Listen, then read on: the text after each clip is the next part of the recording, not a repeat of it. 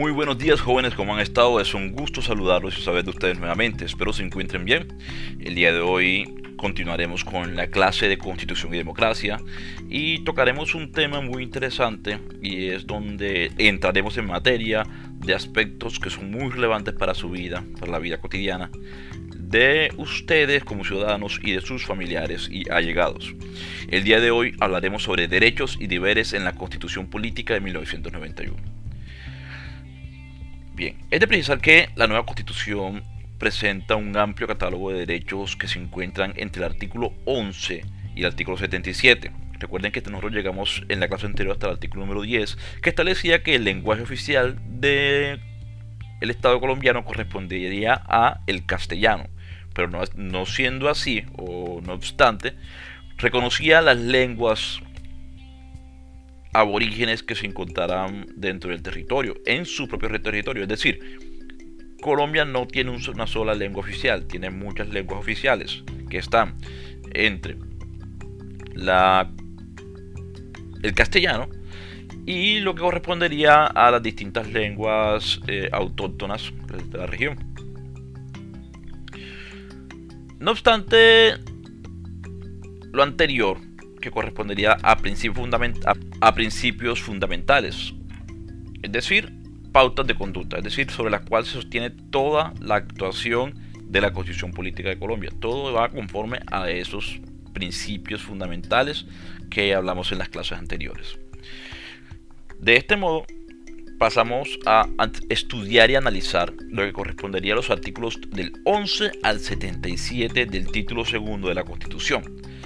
Recuerden que esta clase deben tener una constitución a la mano para ir verificando y constatando la información que se encuentra o que les estoy explicando. Estos son los derechos consagrados para la protección de las personas en Colombia y se puede decir que representan un importante avance al constitucionalismo colombiano porque recuerden que en la Constitución de 1886 no había una consagración tan amplia de estos derechos como lo existe actualmente.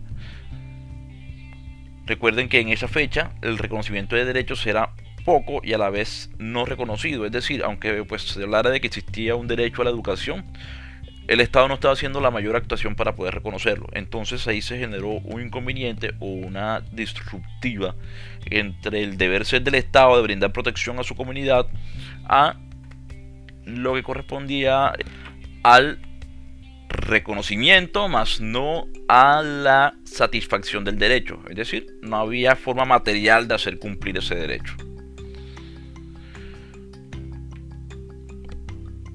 De este modo, la nueva constitución responde en una medida a los nuevos postulados del derecho constitucional actual, el moderno, lo que corresponde a un reconocimiento del derecho y a un cumplimiento material, que es la idea. La idea no es tanto que tú me digas que yo tengo derecho a algo, sino que ese derecho que tengo o que se me es reconocido, existan formas de hacerlo exigible o hacerlo cumplir.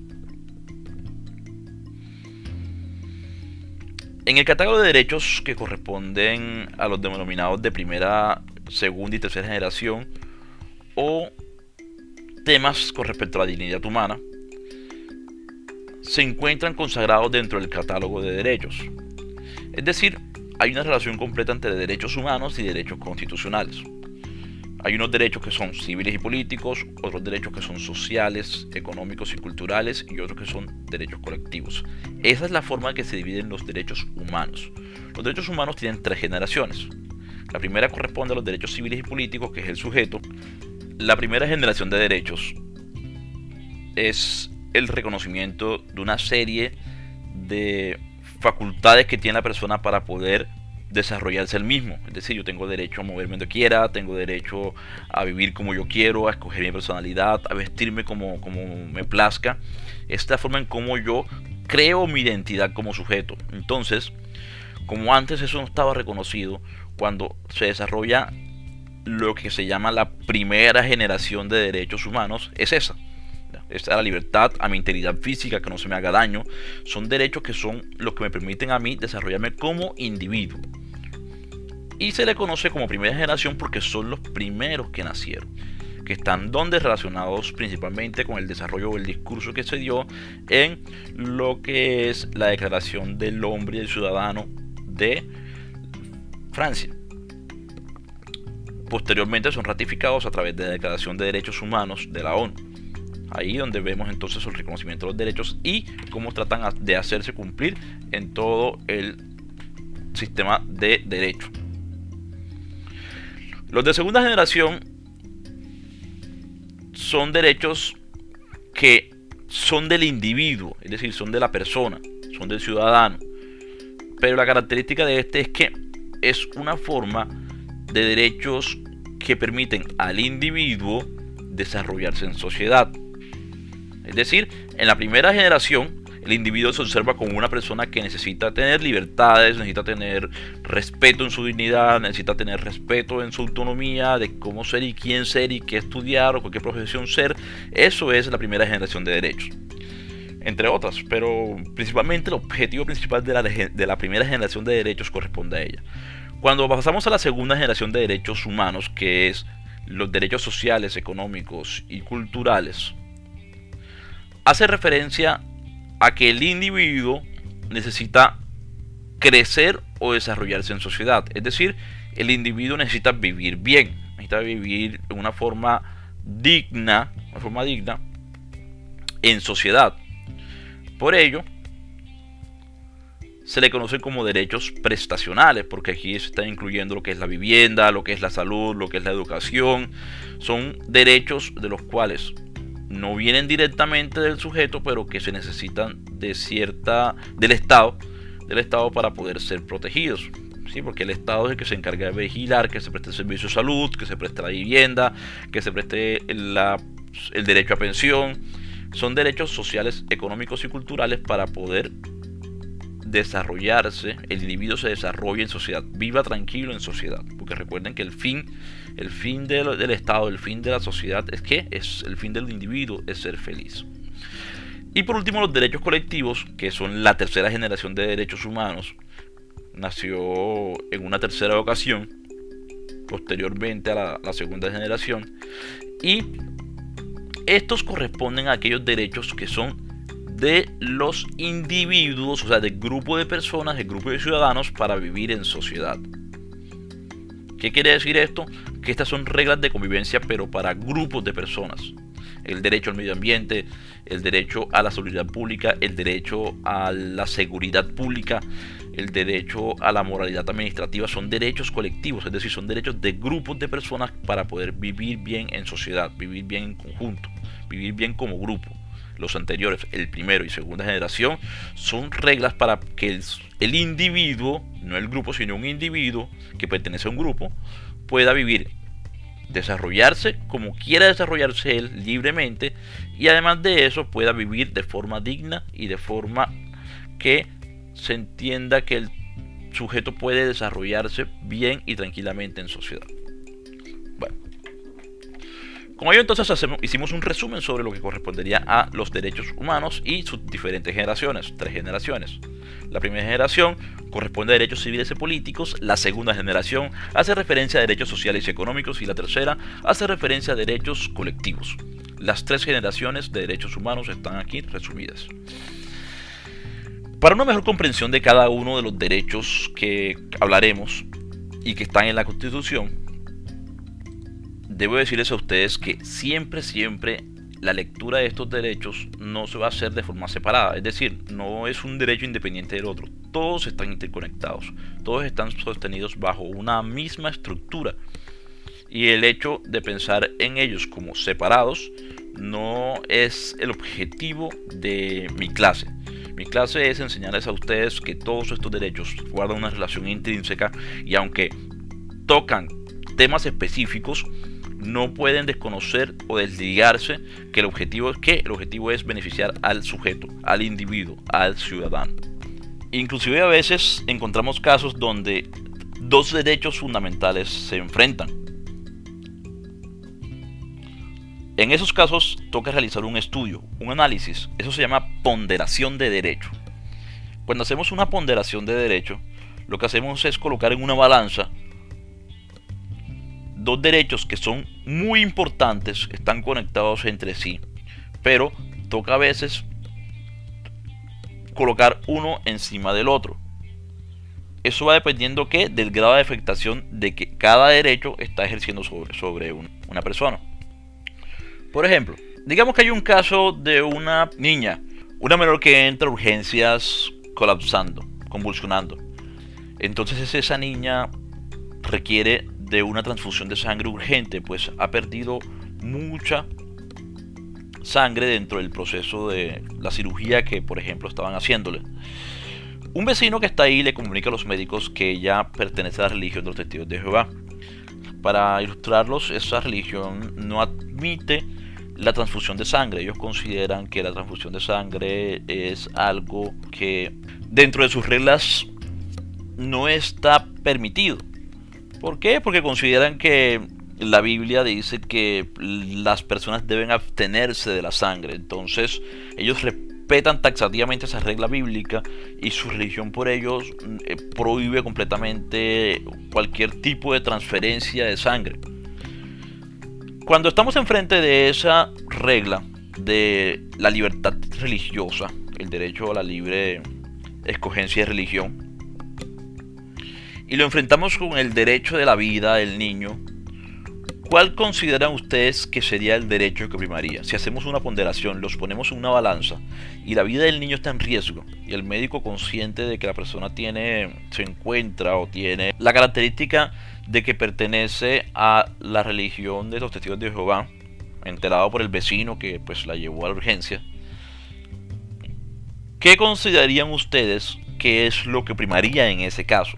Obviamente prima mucho la vida, la vida tiene un valor importante dentro de esta. Claro, eso sí, aunque la vida tiene una característica de irrenunciable, situaciones como esta, por ejemplo, en el caso de un adulto y el adulto informa que no tiene o no quiere acceder la transfusión de sangre, es un evento completamente distinto. Es decir, aquí en, en mi caso estamos hablando de una menor de edad que está inconsciente, que no tiene un representante legal presente dentro de, dentro de la cirugía y el médico lo que decide, pese a que el vecino le comenta que es una persona que le está que pertenece a la religión de los testigos de Jehová, decide salvar su vida porque hace una ponderación.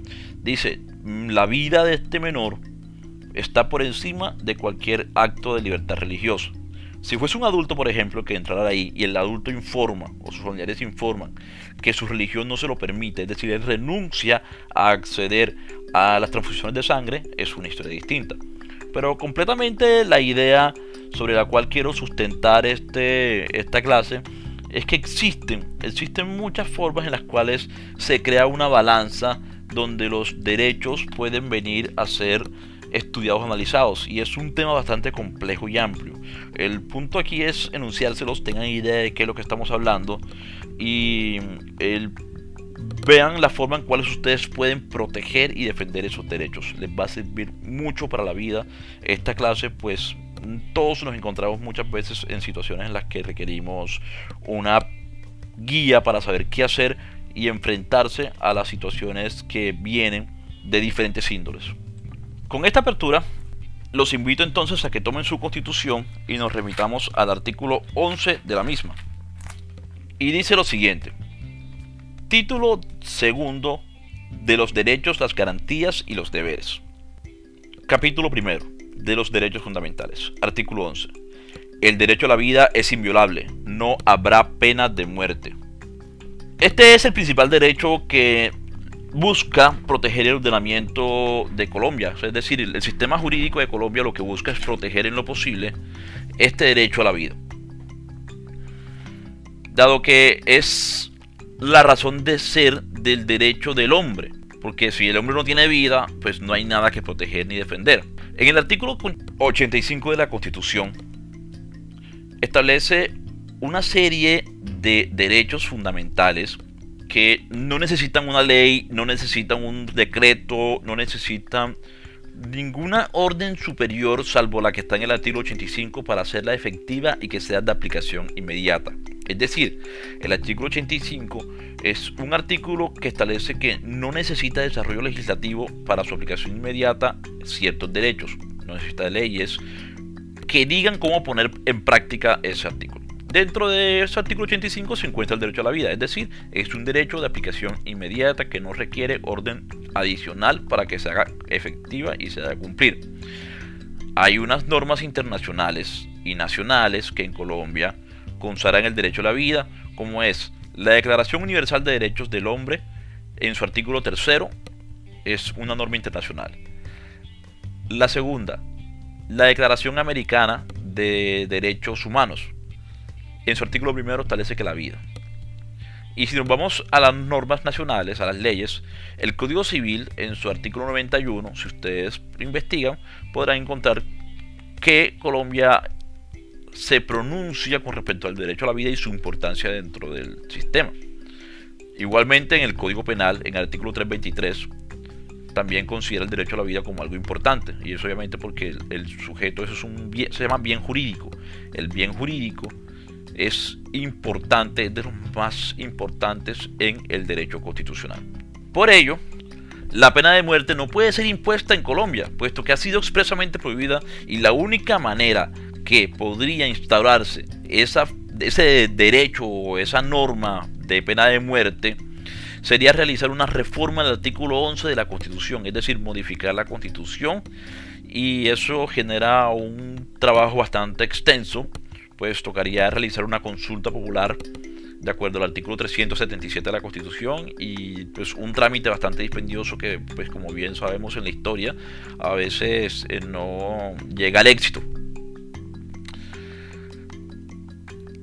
La vida nace desde cuándo? La vida inicia a partir del nacimiento.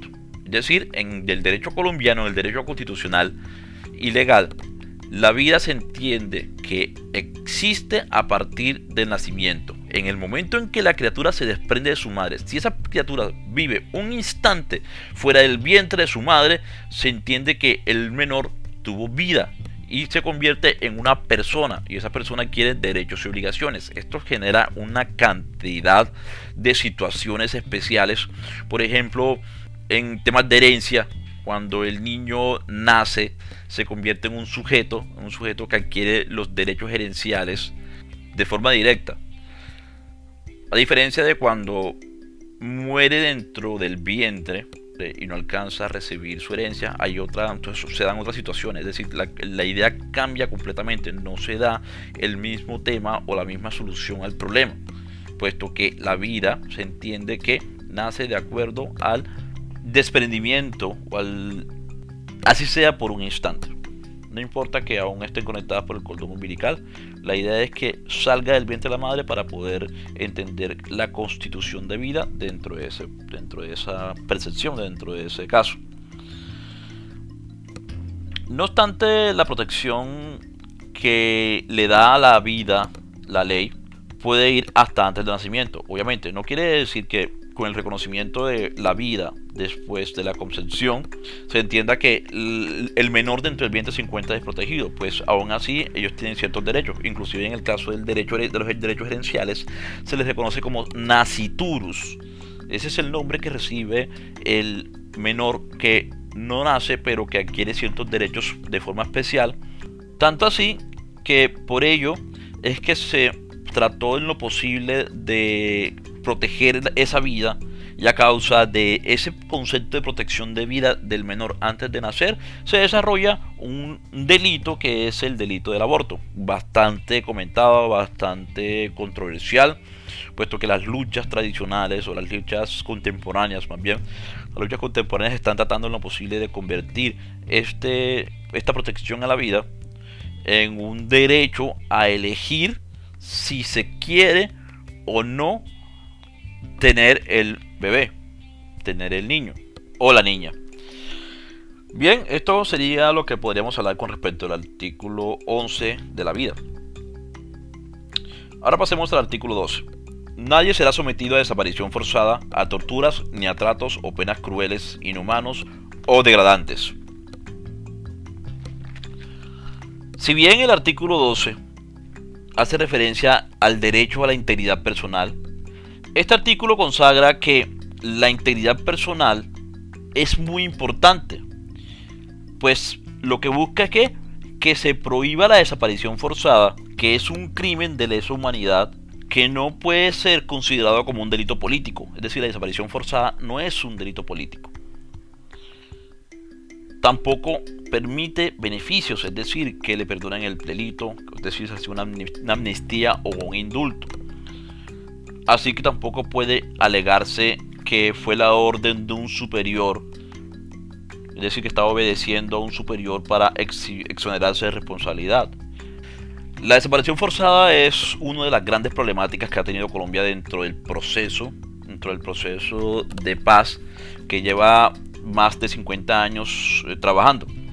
Cuando se habla de desaparición forzada debemos entender que es aquel acto, aquel delito a través del cual una persona es raptada, es capturada.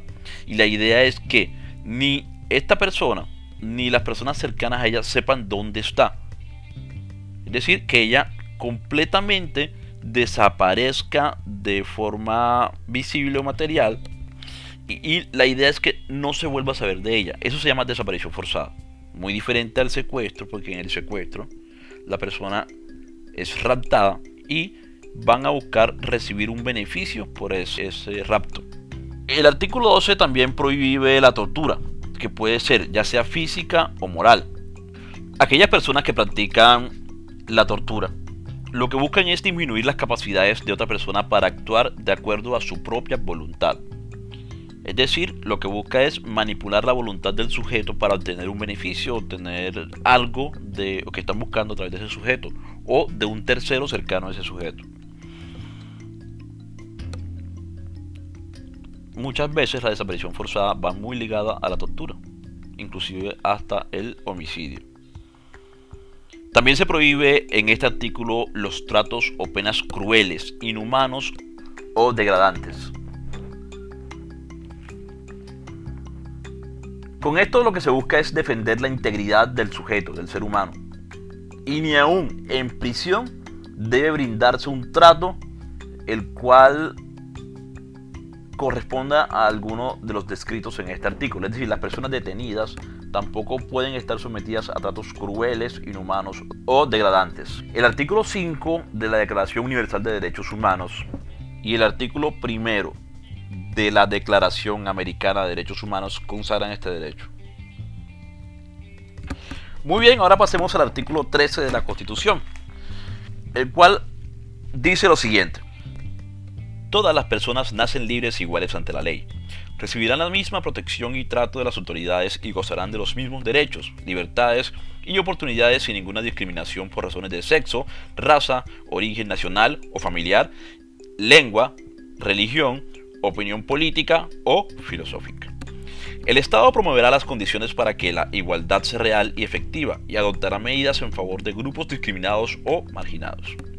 El Estado protegerá especialmente a aquellas personas en su condición económica, física o mental, se encuentran en circunstancias de debilidad manifiesta y sancionará los abusos o maltratos que contra ellas se cometan. Muy bien, este es un artículo, el artículo 13 de la Constitución, nos habla del derecho a la libertad e igualdad ante la ley. El derecho a la, igualdad junto con la libertad son la base en la que se pretende fundamentar el Estado de Derecho en Colombia, y lo que busca esta nueva constitución, este nuevo constitucionalismo, es sentar que no solamente debe reconocerse el derecho, sino garantizarlo. Ya eso lo habíamos hablado. Esto debido a que si se pone demasiado énfasis en uno o en otro, se pueden llegar a extremos que desde el punto de vista del interés general pueden crear situaciones injustas. Es lo que pasaba antes.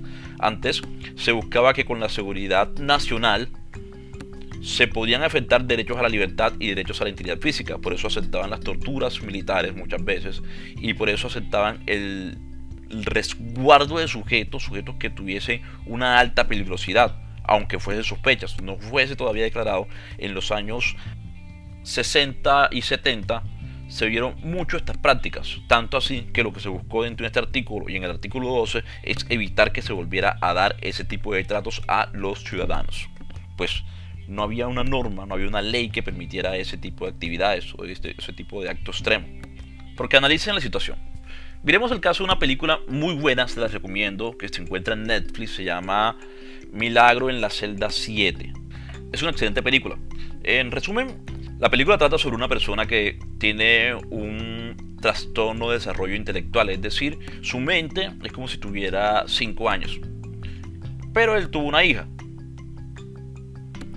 Entonces, la hija de un militar muere y le echan la culpa al protagonista, es decir, a la persona que tiene trastorno de desarrollo intelectual, diciendo que él fue el culpable. No se hizo un juicio justo y trató lo posible de esconderse cualquier tipo de pruebas que lo ayudaran a, eh, excluirse o a, tratar de salvar su responsabilidad.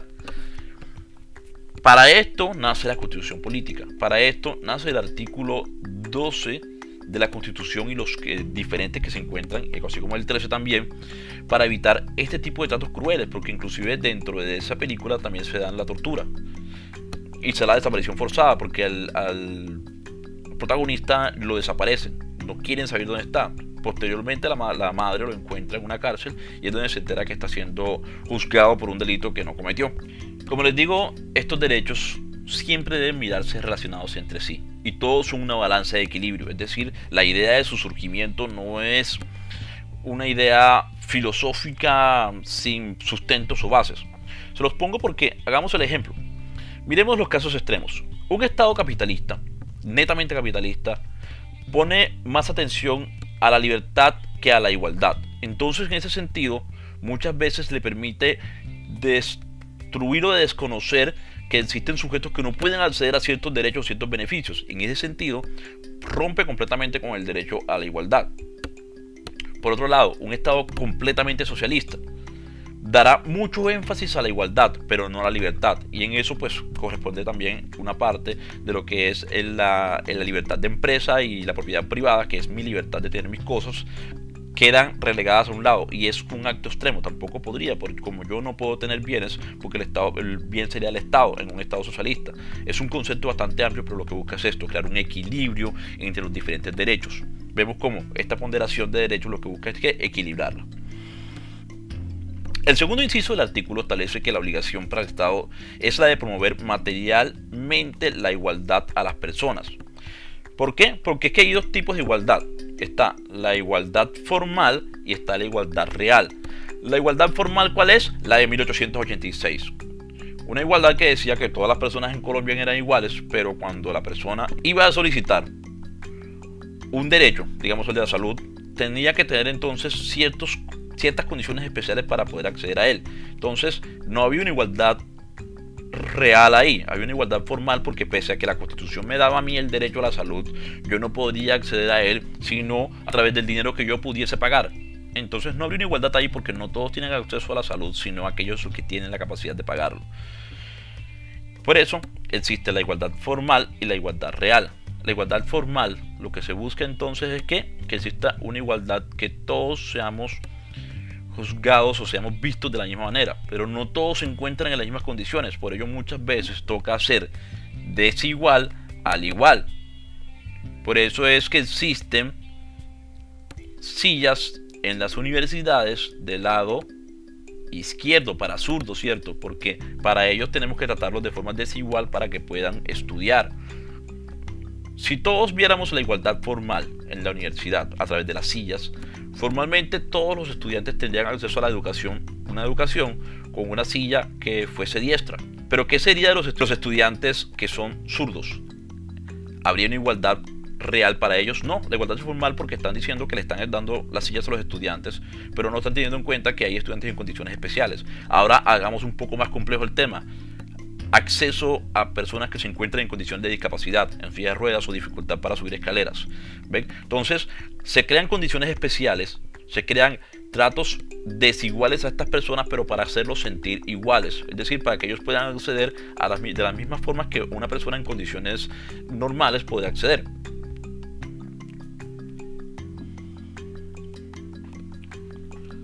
De este modo, para que la igualdad sea real, es necesario eliminar la intolerancia. Eh, muchachos, en esto sí se los digo y quiero, que quiero ser muy enfático. La intolerancia es el mayor destructor de los derechos fundamentales. Por eso debemos ser siempre respetuosos y tolerantes ante las personas para evitar esto, inclusive hasta las personas que no piensan con nosotros. Hay personas que piensan diferente a nosotros y muchas veces nos llenamos de rabia, pero son sus ideas, es su forma de hacer. Para eso nace la Constitución, para crear una identidad propia. Y si el sujeto decide pensar de cierta forma, no podemos juzgarlo porque estaríamos controvirtiendo completamente las libertades que se nos entregaron a nosotros y que se le entregaron a él. Con ello no quiero decir que no hay razones en las cuales se pueda discutir o crear un debate. El punto es ser tolerantes y ser respetuosos para que las personas puedan ser convencidas de la forma en la cual un debate de lógica, un debate de discusión pueda darse y no la imposición de pensamientos. Porque esto es lo que ha destruido el sistema colombiano. La intolerancia y la imposición de pensamientos ha creado una destrucción, una doble, una doble estructura en la cual está constantemente en lucha estos bandos. No quiero eso para nuestro sistema colombiano, quiero que las personas sean lo suficientemente respetuosas para sentarse a hablar con una persona que no piense como tú, pero podamos escucharla y tratar de comprender su posición y nosotros mostrar la nuestra y tal vez, quien quita, que tal vez esa posición pueda lograr convencerlo, pero no está en la obligación de aceptarlo necesitamos eliminar la intolerancia. La intolerancia que se ve en la, sociedad contra los grupos de personas que a menudo son muy discriminados y son las personas que han sido relegadas socialmente. Por ejemplo, las personas que han sido relegadas por razones de raza, de sexo, por su opinión, por su clase social, por su nacionalidad, por su religión, por su partido político, por su grado de educación, por pertenecer a un grupo de interés específico como los sindicalistas, como los ecologistas, como los defensores de derechos humanos, o pertenecen a grupos de personas especiales, como por ejemplo los homosexuales, como las personas que se encuentran, eh, que, los habitantes de la calle, las trabajadoras sexuales, las personas discapacitadas, los ancianos y los menores de edad. Hay un sinnúmero de grupos. El punto es que debemos ser tolerantes a todas esas actuaciones, más no ser silenciosos, es decir, nosotros debemos sentar y poner de presente nuestra opinión respecto a las cosas y sobre todo luchar entre las injusticias. Es algo que siempre he visto o tratado siempre de, inyectar en mí. Y es que cuando estemos enfrente a una injusticia, tratar siempre de crear o hacer ver que lo es porque no es solamente que ocurre, es decir, esto es injusto y no estoy de acuerdo con ello. Se va a encontrar muchos enfrentamientos en el mundo por causa de eso, en su vida. Pero créanme que la posibilidad de ayudar a alguien que lo está necesitando y que no tiene quien lo pueda hacer es completamente lo que para mí es una cultura o una ciudadanía idónea. Muy bien, aquí finalizamos la explicación del artículo 13 de la Constitución. Pasaremos ahora al artículo 14 de la Constitución. Este artículo es el más corto, el que tiene menos texto dentro de la Constitución. Y hace referencia a lo siguiente. Artículo 14. Toda persona tiene derecho al reconocimiento de su personalidad jurídica. Este artículo 14 hace referencia al derecho a la personalidad jurídica. Muy bien, de acuerdo al artículo sexto de la Declaración de Derechos del Hombre, Declaración de Derechos Humanos, por el hecho de tratarse de un ser humano, se tiene el derecho a ser reconocido como tal y a esa personalidad jurídica. ¿Qué es lo que hace que, que el Estado, las normas, el ordenamiento jurídico le entreguen una identidad a esta persona, a este sujeto? Este es un derecho constitucional que es aplicable solo a los seres humanos y no a las personas ficticias como lo que son, como son las empresas, como son las entidades públicas, como por ejemplo esta universidad, no es aplicable para ello. Es decir, la personalidad jurídica solo aplica para sujetos, para seres humanos. Por lo tanto, se puede proteger por la vía de la tutela los derechos fundamentales de las personas naturales que conforman la persona jurídica. ¿Qué es la persona jurídica? Es mi identidad, es lo que soy. Esta persona que soy, como ser humano, tengo también el beneficio de que si quitamos o miramos desde una visión, una estructura que sea netamente los derechos, netamente de reconocimiento de situaciones, mi personalidad jurídica es aquella que me dice que yo tengo derecho a actuar y defender, a defenderme a mí mismo en cualquier actuación. Les doy un ejemplo. Derecho a la personalidad jurídica es mi imagen. Mi imagen está donde yo quiero que esté. Y si mi imagen está publicada en un lugar que no quiero que esté, yo tengo mi derecho a protegerla. Yo estoy aquí sentado, pero mi imagen está en una publicación en internet. Yo puedo exigirle a la justicia que retire cualquier imagen o que obligue a las personas que la subieron porque no he autorizado o no he permitido el uso de mi imagen. Y el Estado, la justicia, podrá realizar la orden de retiro de esa imagen, salvo que, excepciones obviamente, que sea por ejemplo una imagen pública, o yo ser una figura pública. Entonces, podría yo solicitar que se me proteja mi derecho a la personalidad jurídica y a lo que representa esa imagen que soy yo. Es decir, ese sujeto que está en esa imagen es mi persona jurídica que, está, que tiene derechos y que tiene obligaciones. Por ello, entonces, es muy interesante el concepto de personalidad jurídica. Es un texto muy corto, pero que tiene una amplia aplicación. Muy bien, ahora pasamos al artículo 15 de la Constitución. Dice, todas las personas tienen derecho a su intimidad personal y familiar y a su buen nombre, y el Estado debe respetarlos y hacerlos respetar. De igual modo, tienen derecho a reconocer, actualizar y rectificar la información que se haya recogido sobre ellas en bancos de datos y en archivos de entidades públicas y privadas. En la recolección, tratamiento y circulación de datos se respetarán la libertad y demás garantías consagradas en la Constitución. La correspondencia y demás formas de comunicación privada son inviolables. Solo pueden ser interceptadas o registradas mediante una orden judicial en los casos y las formalidades que establezca la ley. Para efectos tributarios o judiciales y para los casos de inspección o vigilancia e intervención del Estado, podrá exigirse la presentación de libros de contabilidad y demás documentos privados en los términos que señale la ley. Muy bien, este artículo nos habla del derecho a la intimidad. Y esto comprende varios aspectos importantes que debemos tener en cuenta. Primero, se establece la protección a la intimidad y a los seres humanos y el de la familia, así como al buen nombre. Como consecuencia de esto se establece el derecho a la protección por parte del Estado y de los particulares a la intimidad y al buen nombre y el deber de respeto para estos derechos.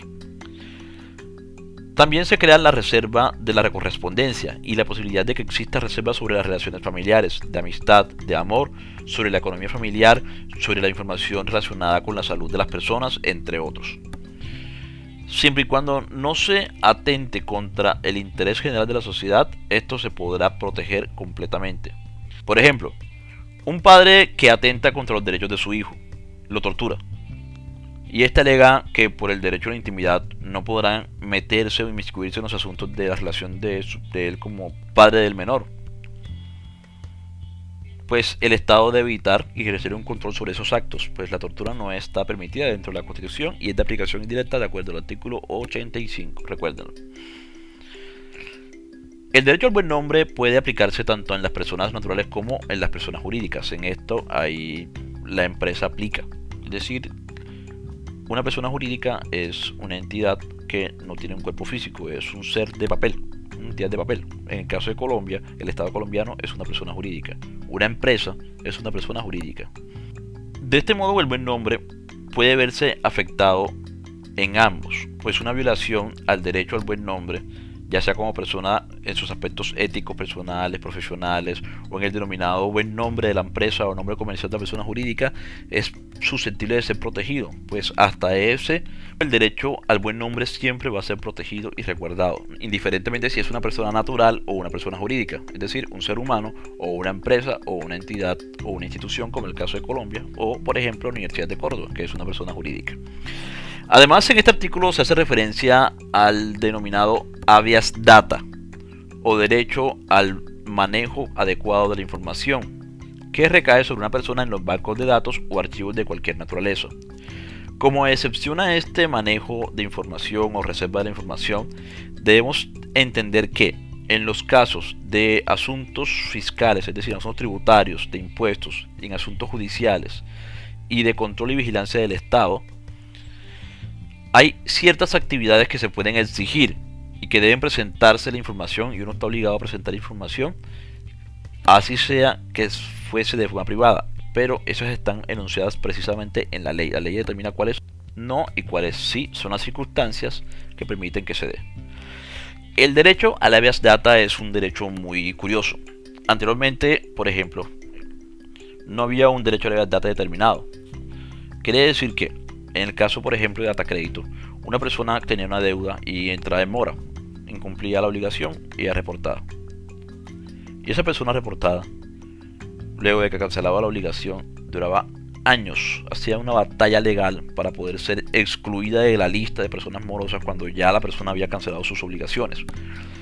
En este punto es muy interesante como resaltar el concepto a través del cual el derecho a la personalidad jurídica, a mis datos, a mi información, es completamente válido solicitar una protección. Y ustedes ustedes deben proteger mucho su identidad su identidad jurídica digital y física es muy importante. Por ello los datos no se le pueden dar a cualquier persona.